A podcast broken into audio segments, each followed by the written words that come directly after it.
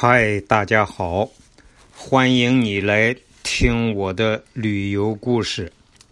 我是韩庚良。昨天我们玩了黄果树大瀑布景区的三个景点，一次是天星桥、黄果树瀑布和陡坡塘瀑布。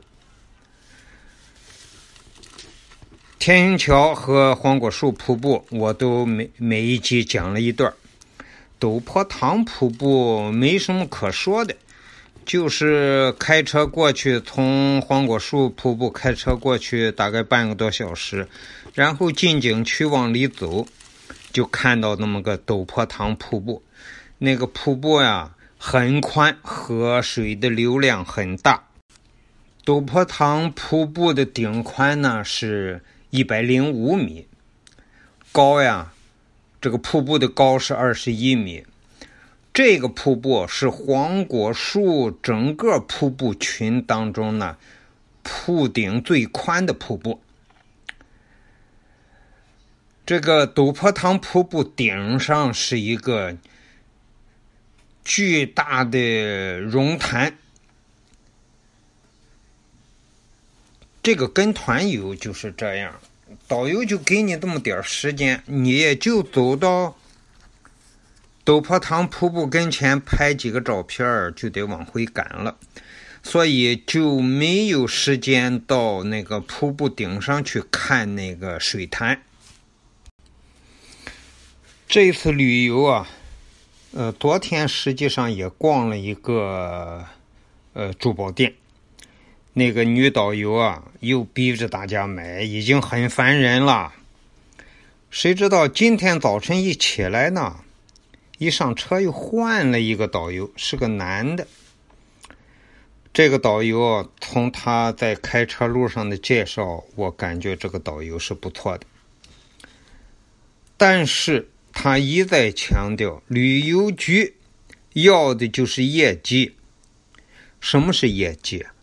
就是拉游客到购物店去，你采购的金额，你采购的越多，这就叫业绩好。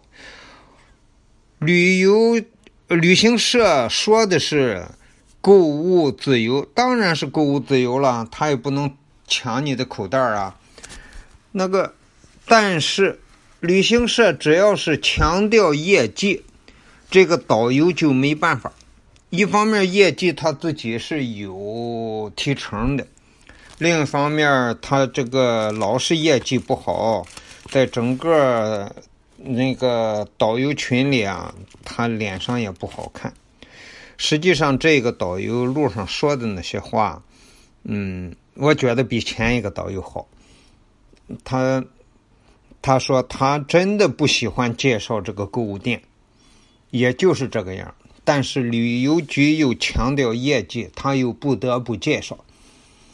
哎，总得说点等着从那个购物店出来，你想前边两个购物店了，都是那个女导游很凶很烦。哎呦，我对你们这么好，你怎么不买呀？每一个人都要催好多遍。经过这两个购物店，第三个还是这个。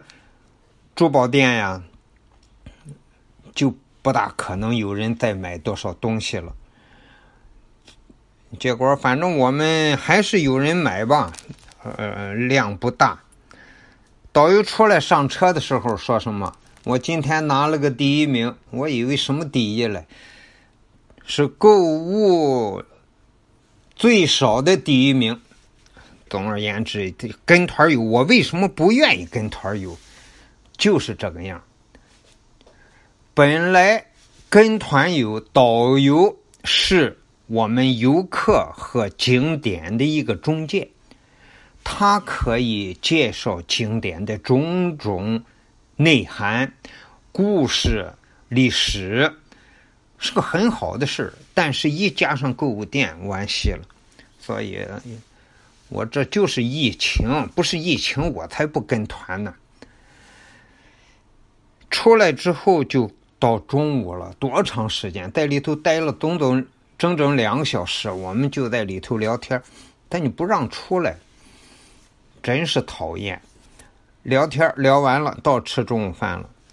中午饭完了，我以为这就该往贵阳走了吧，下面还有一个景点呢，就剩半天了。结果又进一个购物店。哎呀，好吧。我也不多说那么多话了。总而言之，中国的旅游行业弊病多端，啊，有能力的人应该全部都自由行，不要跟旅行社，太烦人了。好吧，今天这一集没啥意思，你能听到这儿，很很谢谢你了。